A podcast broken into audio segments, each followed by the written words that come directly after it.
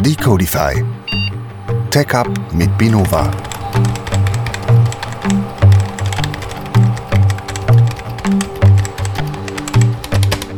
Hallo und herzlich willkommen zu einer neuen Folge Decodify Tech Up mit Binova. Heute haben wir ein ganz besonderes Thema am Start, nämlich ein Thema, das wir über die verschiedenen Episoden hinweg aufgeschoben haben. Wir haben es mehrmals schon angesprochen in ganz unterschiedlichen Podcasts, haben es aber nie zur Vollendung gebracht. Heute wird die Findung von dem Thema endlich in einem Podcast münden. Es geht heute nämlich um Serverless. Und wir haben eine geballte Kompetenz am Start oder besser gesagt am Tisch. Vor mir sitzt der Stefan, unser Manitou und Häuptling von der ganzen Binova Crew. Hallo Stefan. Salut Ravi. Hallo, es freut mich richtig, dass du dabei bist, weil es geht um Serverless und du bist definitiv einer von der kompetentesten Menschen, wenn es darum geht, um Serverless einfach zu erklären. Weil das ist genau das Thema für heute, Serverless einfach erklärt. Danke dir für das Kompliment, Ravi. Sehr gerne. Links vom Stefan hockt unsere zweite geballte Serverless-Kompetenz, nämlich Tom, der jonglierende Post-it-Architekt. Sorry, Ravi. Hallo Tom, freut mich, dass auch du dabei bist. Weil, ja, das Thema, da haben wir schon richtig lang drauf gefreut. Serverless, endlich ist es soweit. Freut euch auch. Wir freuen uns mega. Ich möchte zu Beginn, einfach um meine Kompetenz auch wirklich mal unter Beweis zu stellen, will ich auch direkt mal eine Analogie bringen, was denn überhaupt Serverless ist. Serverless kann man so ein bisschen vergleichen mit kabellos. Kennst du auch diese alten kabellosen Telefone, Deckt-Telefone, wo man in der Station kann man das Telefon laden, dann kann man Hm. kabellos kann man telefonieren. Also wie ein Stellt nachher Smartphone wieder bisschen, zurück. oder? Genau. Genau, nicht wie ein Smartphone, sondern so richtig mit Station. Docking Station. Ja, ja. Basisstation. Basisstation heißt es, genau. Basisstation. Die Deckt-Basisstation. Was hat das denn Und- mit Serverless zu tun, Stefan? Das hat mit Serverless zu tun, weil Serverless, der Begriff Serverless impliziert ja, dass es serverlos ist. Das heißt, es gibt keinen Server. Mhm. Und der Begriff kabellos impliziert ja auch, dass ein Telefon, was kabellos ist, kein Kabel hat. Was aber nur bedingt wahr ist, weil dieses Telefon muss ja irgendwie geladen werden. Und es braucht auch irgendwie einen Zugang zum, zum Telefonnetz. Und das stellt genau die, diese Basis von dem Telefon, stellt das her, weil dort ist ein Stromanschluss, der den Akku lädt. Und dort ist natürlich auch der Zugang zum Telefonnetz über diesen Telefonstecker, mit dem dann nachher telefoniert werden kann. Aber jetzt, jetzt, Moment, jetzt, Moment, jetzt. Willst du uns gerade sagen, dass es bis Serverless dann trotzdem Server gibt? Richtig. Boah, puff, mein Kopf ist gerade explodiert. Okay, Stefan, ich nehme das mit der Kompetenz wieder zurück. Danke, dass du uns so schön einleitest ins heutige Thema Serverless. Ähm, liebe Zuhörer, ich bin mir sicher, ihr fragt euch echt, was ist da gerade los? Was hat Serverless mit kabellosen Telefonaten zu tun? Ich verstand es auch noch nicht ganz.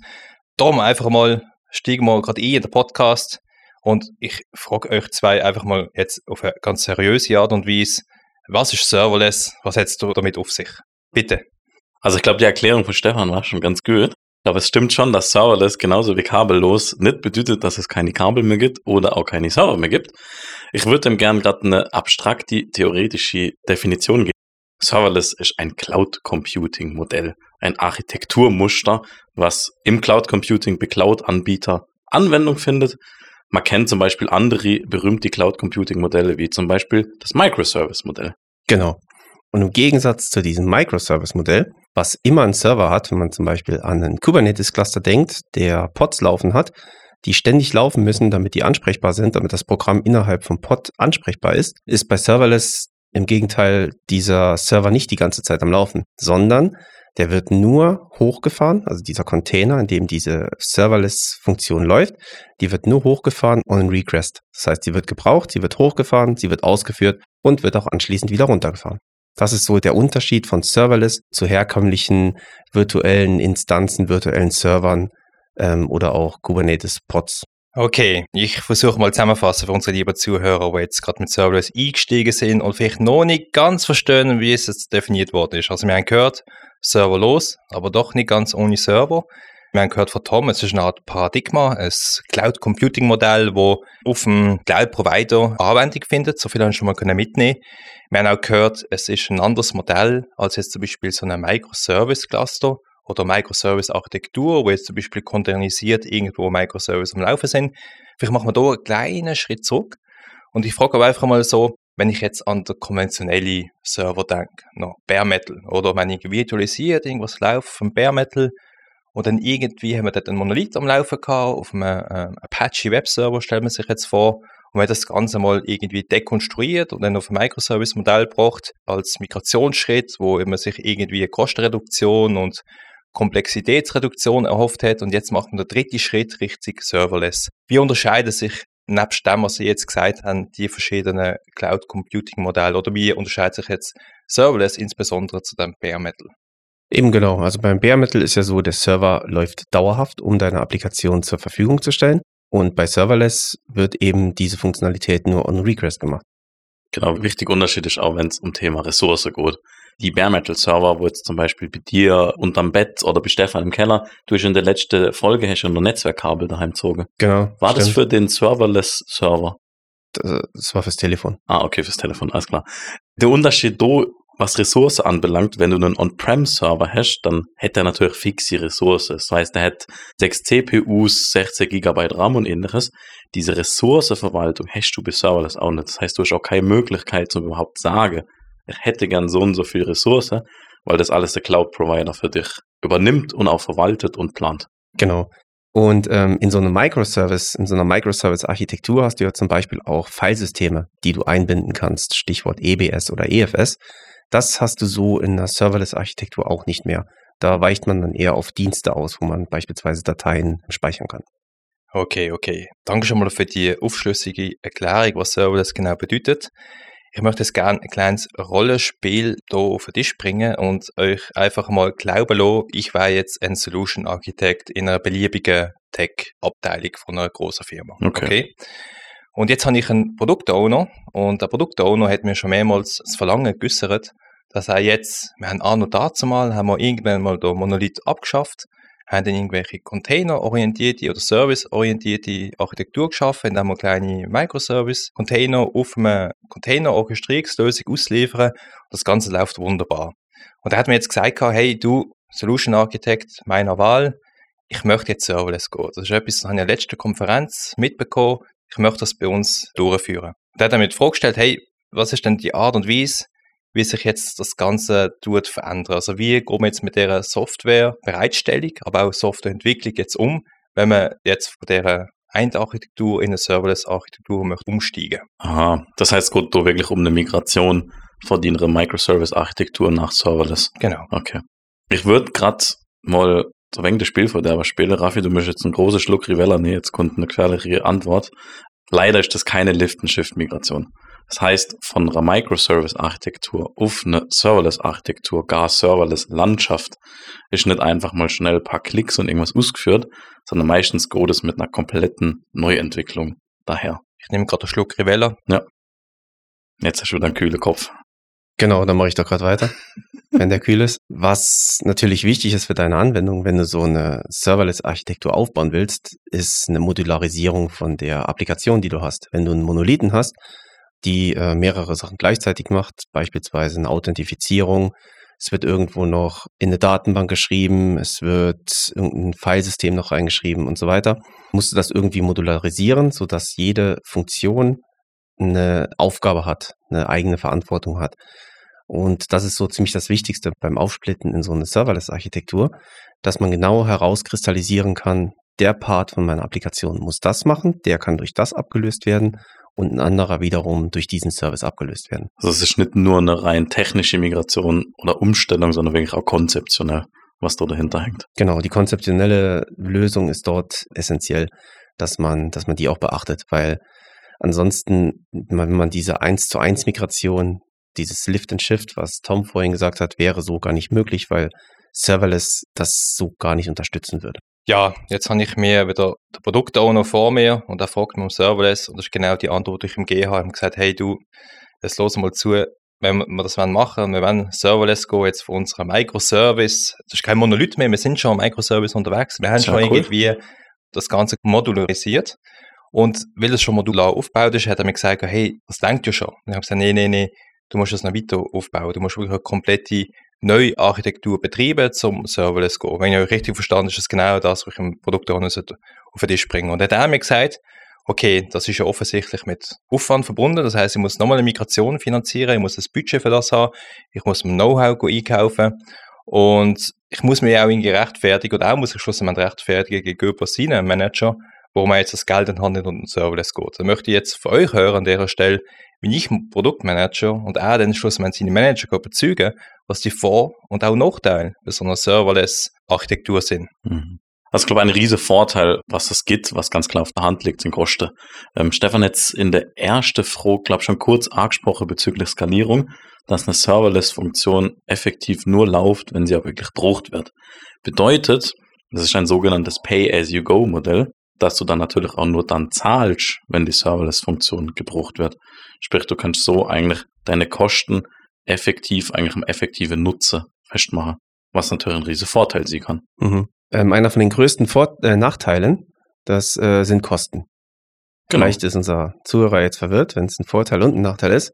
Aber es ist tatsächlich so. Nicht nur der Zuhörer, sondern auch der Produktowner. Genau. Ich versuche den Produktowner an der Stelle mal zu überzeugen. Und zwar ist es so, dass dadurch, dass eine Serverless Function nur als Pay-as-you-go konsumiert werden kann, das heißt, man bezahlt, was man auch wirklich konsumiert, sind die Preise für so eine Serverless Function natürlich höher, als wenn man einen Standard virtuellen Server sich irgendwo aufbaut und den dauerhaft laufen lässt. Das heißt, wenn die Zeit, wo eine Serverless Function, wenn das genauso läuft wie ein Standard-Server, dann wird die Serverless Function irgendwann teurer.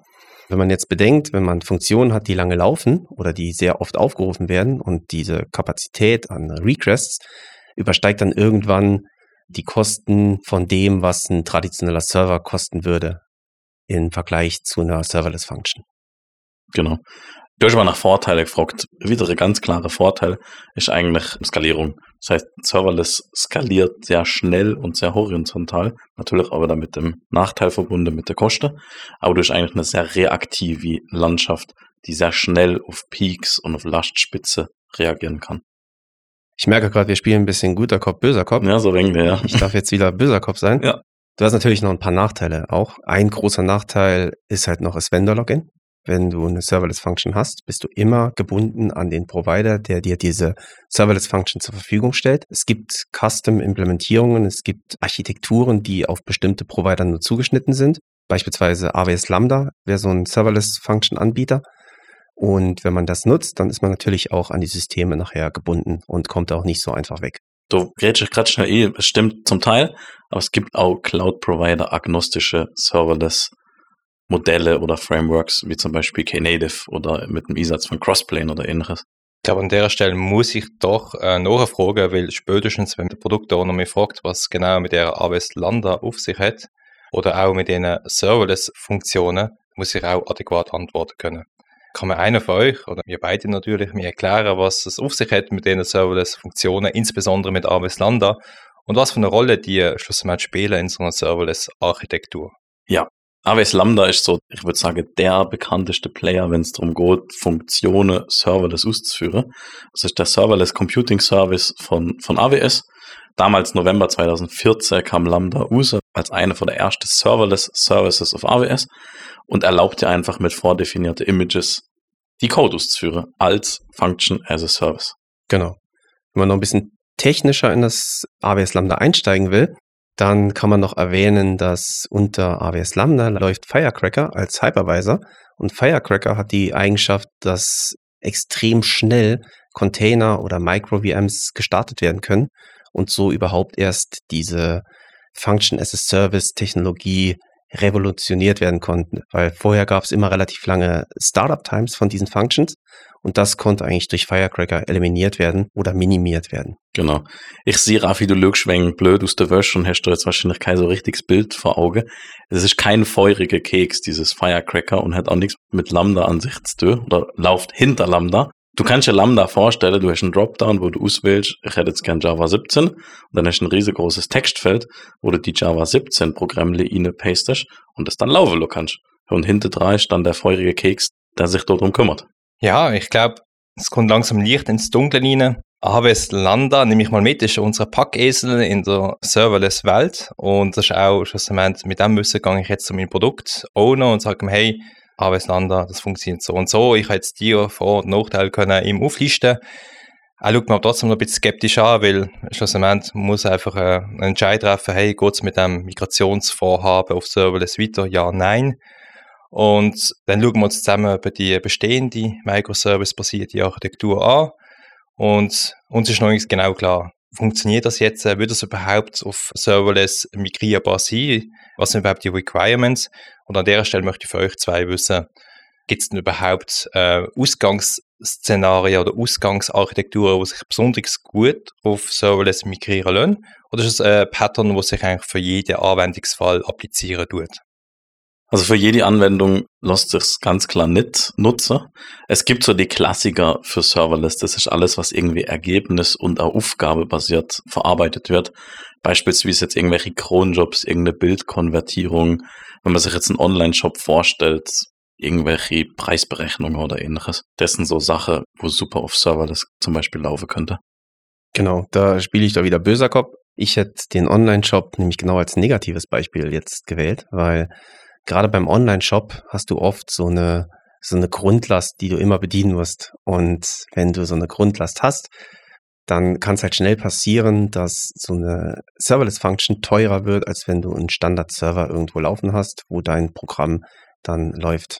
Eben wie Tom gesagt hat, bin ich absolut seiner Meinung. Alles, was eventbasiert ist, alles, was irgendwie Cronjob-mäßig läuft, ist geeignet für Serverless. Genau. Ich glaube, ob es geeignet ist für Serverless oder nicht, das ist eine ganz heikle Balanceakt auf der Toblerone-Mauer, wo man alle möglichen Identifikatoren ähnliches berechnen und berücksichtigen muss. Auch Last, auch Spitze, Last und ähnliches.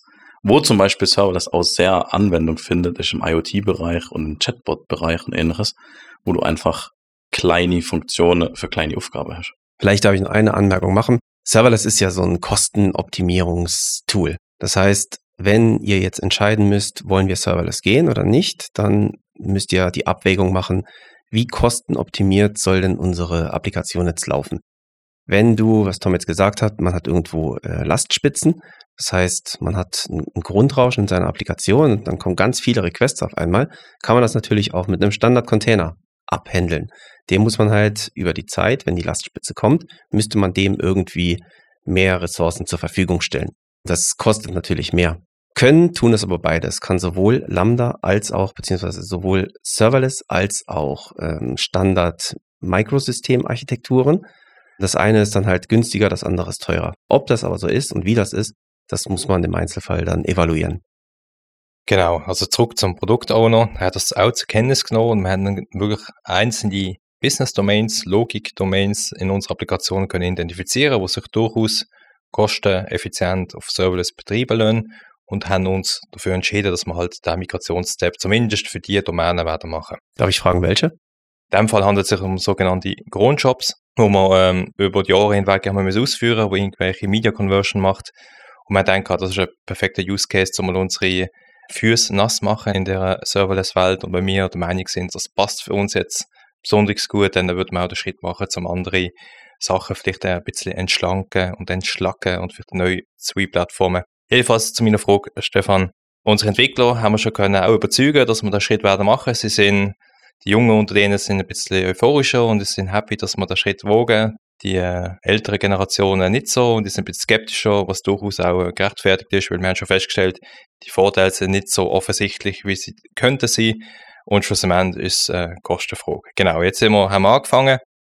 Aber bevor wir da die ersten Stolpersteine äh, darauf ausrutschen, möchte dafür sorgen, dass unsere Entwickler die Best Practices beim Entwerfen und Implementieren von dieser Serverless-Anwendung mit berücksichtigen. Und an der Stelle möchte ich fragen, hey, was ist denn die ganze Methodik, um das zu gewährleisten? Also, wie kann man die Komplexität entsprechend reduzieren? Wie kann man zu dieser Kosteneinsparung kommen? Wie kann man das Ganze methodisch angehen? Eben, ich habe es am Anfang, habe ich es ja schon mal kurz genannt. Kern von dem Ganzen ist eine Modularisierung von der Anwendung. Das heißt, man splittet seine Applikation in bestimmte Bauteile auf, die für eine Sache verantwortlich sind. Man muss dort Optimierung von Code und Ressourcennutzung beachten. Das heißt, was ich auch schon gesagt habe, Authentifizierung macht man nicht mehr in der Applikation selbst, sondern würde das vielleicht im AWS über irgendein Cognito oder sowas machen. Dann Einsatz von API Gateway beachten. Logging beispielsweise, dass man einen Logdienst nutzt, der dann auch als Service vom Provider angeboten wird, wie beispielsweise CloudWatch im AWS. Ja. Das sind jetzt viele Punkte gesehen. Ich kann mal auf Codegröße und Codeoptimierung ein. Ich glaube, eine wichtige Charakteristik, gerade wenn man jetzt Serverless-Funktionen anschaut, ist, dass die sehr begrenzt sind, was Größe, was Laufzeit, was Footprint und ähnliches anbelangt. und man so dann eigentlich schauen muss, dass das kleine, in sich geschlossene Funktionen sind, die dann in einem großen Konstrukt gemeinsam hintereinander aufgerufen werden und somit auch ein Business Workflow oder generell einen Workflow abbilden. Durch zum Beispiel AWS Step Functions, ein sehr bekanntes Beispiel für so eine Workflow Engine, wo man in Serverless-Landschaft gerne nutzt. Genau.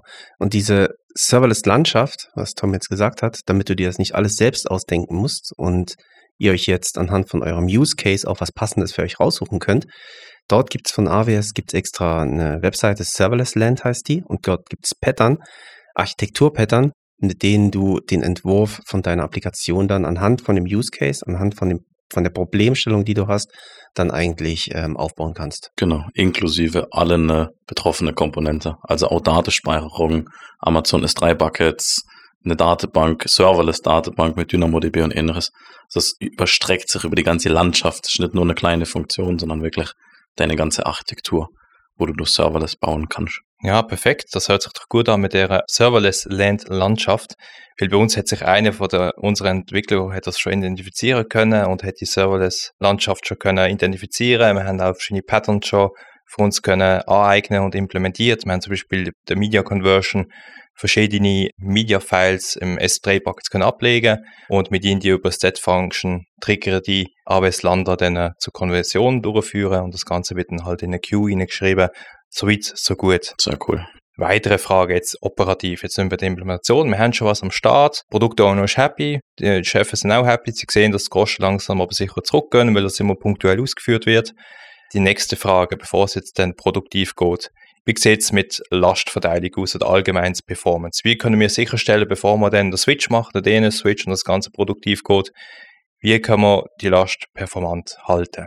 Eben, AWS bietet ja auch dort verschiedene Bordmittel, wie beispielsweise ein Load Balancer, mit dem du die Last auf verschiedene Lambda-Functions beispielsweise verteilen kannst. Und ich habe ja vorhin schon erwähnt, Firecracker, der effizient, höchst effizient dort äh, verschiedene Container hochfahren kann. Und so kannst du eigentlich sicherstellen, dass wenn eine Lastspitze kommt, du auch in der Lage bist, das ohne Einfluss von außen zu skalieren. Auch ohne selber E-Griffe skalieren. Das macht eigentlich komplette Cloud-Provider für dich. Genau. Also kannst jetzt nicht, es ist jetzt kein Regler, den du irgendwo hast, den du aufschiebst und sagst, so, jetzt kommt Last, jetzt mach bitte mehr, sondern das macht der Cloud-Provider alles völlig automatisch und völlig auch intransparent für dich. Sehr gut. Ja, das macht alles Sinn. Serverless haben wir halt die ganzen Bordmittel für AWS am Start. Jetzt ist es aber so, meine lieben Leute, wir haben bei den Entwicklern, weil wir halt wie immer unter Zeitdruck stehen, das alles müssen relativ schnell machen. Und wir haben alles uns im GUI für Amazon zusammengeklickt, haben keine Zeit gehabt, irgendetwas deskriptiv, deklarativ in einer Repository hinterlegen. Und wir haben auch die AWS-Landers zum Beispiel direkt im Editor in AWS uns zusammen programmiert. Frage an euch, der Entwicklungsprozess, der befriedigt unsere Entwickler nicht. Die haben einen ganz anderen Qualitätsstandard. Frage an euch an der Stelle, gibt es da irgendwelche Frameworks, wo man könnte jetzt einsetzen oder irgendwelches Tooling, wo man unbedingt müssen jetzt verwenden, um auch die Developer Experience auf ein Level bringen, wo unsere Entwickler zufriedenstellt?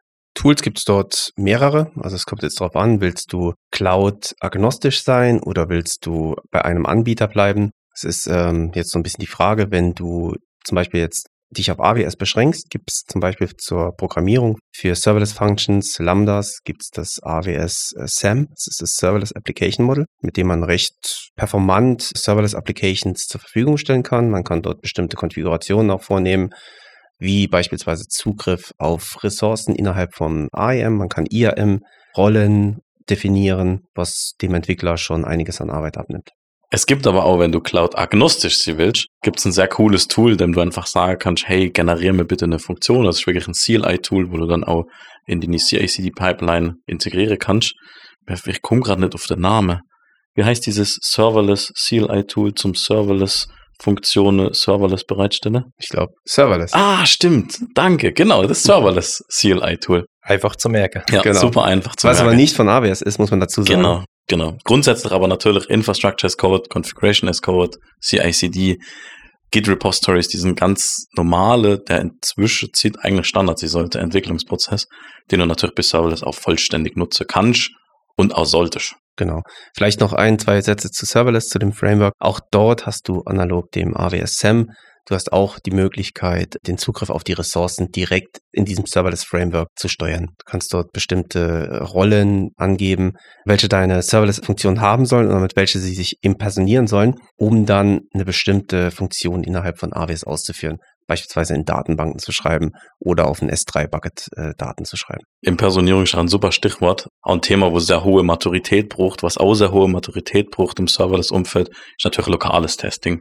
Kann ich jetzt vorstellen, dadurch, dass du Serverless bist und vollständig auf Cloud-Provider-Source schaffst, ist natürlich lokales Testing Herausforderung. Aber auch da dann diese Frameworks bestimmt die Aufgabe abnehmen und dir auch wirklich die Möglichkeit geben, das lokal zu testen. Ja, sehr gut. Das hört sich alles sehr zufriedenstellend an. Wie ihr wisst, ist gerade bei AWS die ganze IAM-Rolle-Bestückung immer ein Pain in the Ass. Sorry für den Ausdruck. Also, was ich damit sagen will, es ist kein Walk in the Park, also es ist kein Ponyhof. Nein. Und da möchte ich an der Stelle euch fragen, ist ein Infrastructure as Code Tool wie Terraform auch eine Serverless-Lösung, um das Ganze zu provisionieren? Oder haben das lieber direkt im GUI gemacht? Wenn du sicher gehen willst, dass irgendwann, wenn irgendwann mal deine Cloud-Umgebung abschmiert, aus welchem Grund auch immer, und du das wieder aufbauen willst, solltest du zwingend ein Tool wie Terraform nutzen, weil du damit deinen GitOps-Prozess dann so aufsetzen kannst, dass automatisch wieder alle Ressourcen angelegt werden. Wenn die mal von irgendeinem Entwickler, der keine entsprechende Maturität in dem Thema aufweist, mal gelöscht wurden, hast du dann immer noch dort das Fallback, um die Ressourcen dann wieder anlegen zu können. Genau. In dem Fall, im Disaster-Fall, wenn es wirklich blöd läuft, auf jeden Fall. Aber auch im Fall, wenn du zum Beispiel einfach mal einfach was testen willst, kannst du im Serverless-Umfeld dadurch, dass du hoffentlich alles als Infrastructure, als Code und ähnliches hast, kannst du natürlich auch ganz schnell mal ein Multi-Account-Setup aufbauen, zum Beispiel bei AWS, wo du auf einem zweiten Account ein Test-Environment hast, auf einem dritten Account ein Qual-Environment oder ähnliches und dort dann deine Funktionen auch weiterentwickeln und testen kannst. Ja, sehr gut. Also ich kann euch das Feedback von meinem Produkt auch noch weitergeben. Also er ist zufrieden mit der Umsetzung, die wir jetzt äh, hier vollzogen haben. Er hat mir auch gesagt, hey, die Kosten sind am Anfang ein bisschen zu hoch gewesen, aber mit Zeit hat sich das wieder eingependelt, wo wir dann nicht mehr so viel experimentiert haben mit Serverless. Und mittlerweile sind die Media Conversion Pipelines, die wir da gebaut haben, auch äh, ja, sehr schlank eigentlich umgesetzt. Und wir bewegen schon uns in die Richtung, dass wir auch die, den Rest von dem Microservice-Pattern auf Serverless werden bringen. Also ich glaube, es ist ja so, wenn sich die Entwickler da einmal reingefuchst haben in das Thema, und dann hat man am Ende hat man dann auch äh, ein performantes Team, was auch recht schnell Funktionen bereitstellen kann. Das ist unter anderem auch so ein Thema von Serverless. Du willst eine schnelle Time to Market haben. Ja, richtig. Es ist alles klein, es ist alles cool, es ist alles sexy, wo einfach sehr schnell und sehr leichtgewichtiger ist. Ja, liebe Zuhörer, ihr habt es gehört. Serverless ist eigentlich nicht so ein Hexenwerk. Also, wir haben das hoffentlich für euch können recht einfach erklären. Zum Schluss, wir sind leider schon langsam am Schluss von unserem Podcast angekommen, hatte ich doch noch eine Frage für unsere zwei kompetenten Serverless-Architekten hier. Und nämlich, es geht um die Zukunft. Nehmt eure Glas-Kristallkugel mal führen und sagen mir doch bitte, wie sieht es mit den zukünftigen Entwicklungen im Serverless-Bereich aus? Also, was kann uns in no, mittelfristiger und langfristiger Zukunft erwarten mit Serverless? Vielleicht eine ganz kurze kleine Klammer zu dem Thema. Das ist mir einfach so, weil der Produktowner ist nicht happy gesehen. Wir haben jetzt die Migration gemacht von Monolith auf Kubernetes, Microservices. Also jetzt haben wir richtig Serverless gegangen. Und ja, jetzt frage ich mich einfach, hey, sind die nächsten fünf Jahre dann wieder eine Migration notwendig, um auf das neueste shiny Paradigma zu switchen? Oder sehen wir, die Zukunft doch jetzt auf dem Cloud-nativen Approach oder Serverless-nativen Approach stehen bleiben wird? Ähm, es gibt schon was, wo so wenig in der Startlöcher steht, was sich nach Serverless auskristallisiert. Das ist Computing-less, wo es dann wieder darum geht, dass man eigentlich alles ohne Computing und statisch macht. Tom, wir bleiben bei der seriösen Sache. Entschuldigung. ähm, nee, klar, also ich glaube, Serverless wird und hätte jetzt schon einen riesen Boom. Ähm, ich würde eine steile Behauptung aufstellen und sage, dass hoffentlich bald alle Kronjobs Aufgabe, alles, was irgendwie asynchron und eventbasiert passieren muss, auf Serverless migriert wird. Weil genau für diese Sache ist Serverless einfach sehr gut, sehr performant und sehr sexy. Also ich sehe in den nächsten Jahren dort auch eine rechte Weiterentwicklung, sowohl von den Cloud Serverless-Plattformen. Also ich denke, die Cloud-Anbieter, die werden massiv in ihre Serverless-Infrastruktur noch investieren. Und ich sehe aber auch, dass die ganzen Entwicklertools und Frameworks sich noch viel weiterentwickeln werden. Dass man noch schneller, noch eleganter Serverless-Architekturen, Serverless-Funktionen erstellen kann und dann auch direkt betriebsbereit hat. Genau. Und am Schluss noch als kleines Ricola Gützele, natürlich auch um die Umwelt zu schonen. Ich meine, es geht auch um Green Computing und ähnliches bei Serverless, zum einfach die Ressource, die man hat, viel effektiver und viel schonender einzusetzen. Ja, sehr schön. Wir sind noch nicht ganz am Schluss. Ich mache eine kleine Zusammenfassung vom heutigen Thema. Serverless einfach erklärt. Also wir haben gehört, Serverless heißt eigentlich auf Deutsch übersetzt serverlos. Heißt aber nicht, dass keine Server dahinter stecken. Die sind einfach für uns abstrahiert, weil Cloud-Provider wie AWS oder GCP übernehmen die Aufgabe, um uns Dienstleistungen bereitstellen, die wir direkt können nutzen Und wenn wir die eigentlich in dieser nativen Form nutzen, dann können wir uns eine ganze Landschaft von, von einer Softwarearchitektur zusammenstöpseln, wo Sachen komplett anders umsetzen, als man das konventionell auf dem Bare Metal oder auch auf dem Kubernetes Cluster machen. Genau. Wir haben für das ein fiktives Beispiel genommen von einem kleinen Migrationsprojekt von Media Conversion Pipelines, wo wir halt jetzt komplett durchgespielt haben, wie wir vom Redesign über die Implementierung bis zum Testing hochskalieren, wie auch schlussendlich Abnahme und Beurteilung vom ganzen Prozess haben wir gesehen, hey, wenn man eigentlich den Kostenfaktor im Vordergrund hätte, kann man das durchaus auch argumentieren, auch wenn es gewisse Nachteile gibt, die man muss berücksichtigen beim ganzen Re-Architecturing, also wie man das Ganze tut, neu gestalten, die ganze Architektur von, von der bestehenden Lösung auf eine neue Serverless-basierte Lösung.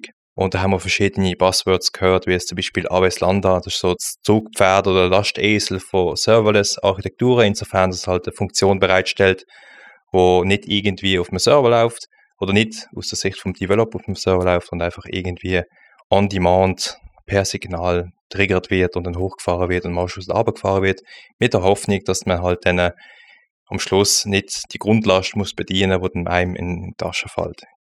Wir haben noch verschiedene Sachen gehört, wie man das Ganze kann implementieren mit äh, Terraform als Infrastructure as Code Tool. Wir haben gehört, wie man das mit dem Serverless Framework kann elegant Cloud Provider agnostisch umsetzen und wir haben gehört, ganz wichtig, es gibt für AWS zumindest, wenn man auf AWS unterwegs ist, eine sogenannte Serverless Landschaft oder Landscape, Serverless Land, wo eigentlich verschiedene Design-Patterns aufweist, wie man eigentlich altbekannte Software-Design-Patterns direkt auf Serverless kann umsetzen, designen und schlussendlich migrieren. Genau.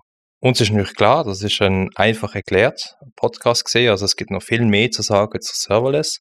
Ich bitte meine zwei Gäste, Stefan und Tom, noch ein kleines Abschlusswort jeweils geben und nachdem würden wir dann über switchen zum Off-Topic, wo ich noch eine kleine Frage an euch beide hätte. Vielleicht fangen wir mit dir an, Stefan. Schlusswort zu Serverless. Schlusswort zu Serverless. Also ich finde Serverless mega spannend. Hier intern sind wir schon auf dem Weg, alles Serverless zu machen mit verschiedensten Technologien. Wir versuchen dort uns so breit wie möglich zu streuen.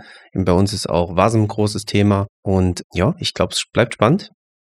Danke dir, Tom. Ja, sich auch so. Also ich glaube, es ist ein Thema, wo gerade eine Mega-Welle macht und wo auch begründet eine Mega-Welle macht und auch diese ganze Konzepte und Modelle, wo man bisher hat mit Microservices und ähnliches, wieder so eine Bits in Frage stellt oder weiterentwickelt.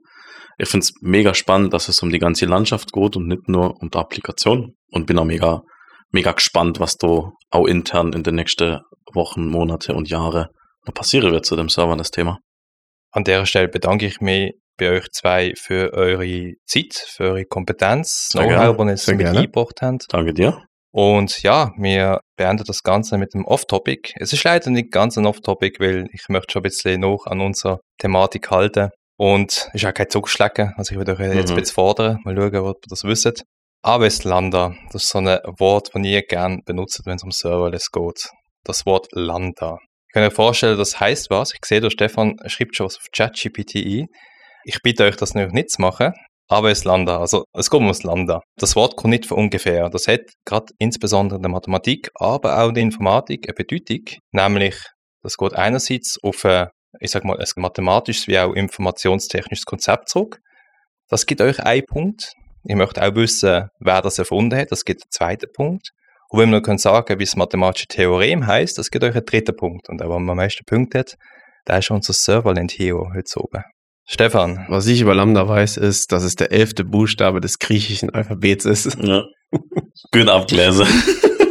Das ist ein guter Input. Und den Zahlenwert 30 hat. Gibt ja. das einen Punkt? Nee, das gibt leider keinen Punkt. Tom. Ähm, ja, lass mich noch kurz überlegen. Ich muss gerade noch sammeln. Zahl 30, ja. Mhm. Ja, mhm. Ich habe keinen Plan. Völlig keine Ahnung. Okay, dann löse ich es mal kurz auf. Also vielleicht. Hast du einen Plan, Stefan? Ich habe keinen Plan. Völlig ich weiß, Plan. welche Frage ich Raffi das nächste Mal stelle. Ja, irgendwas richtig gemeins. Wir können jetzt gemeinsam rote. Ich sag, John Doe hätte es erfunden. Das mathematische Theorem, ich habe keine Ahnung. Genau. Okay, wir gerade von hinten. Das mathematische Theorem, das heißt einfach ein Lambda-Kalkül. Das geht auf einen amerikanischen Mathematiker zurück, Alonzo Church aus den 50er Jahren. Und er hat erfunden mit dem Lambda-Kalkül, dass man sogenannte anonyme Funktionen kann schreiben kann. Und anonyme Funktionen sind Funktionen, die keinen Namen haben. Aber Lambdas haben doch einen Namen. Das für den nächsten Podcast. Danke, dass ihr dabei gewesen sind und bis zum nächsten Mal mit Decodify. Tech Up mit Binova. Danke. Ciao zusammen. Tschüss zusammen. Solltet ihr Ideen oder Verbesserungsvorschläge haben oder auch wenn wir mal was Falsches erzählt haben, so würden wir uns über euer Feedback freuen. Dies könnt ihr uns entweder direkt per Mail an decodify.binova.com oder über unsere Homepage binova.com/decodify zukommen lassen. Auf unserer Homepage findet ihr auch noch weitere Informationen rund um Binova und das gesamte Team.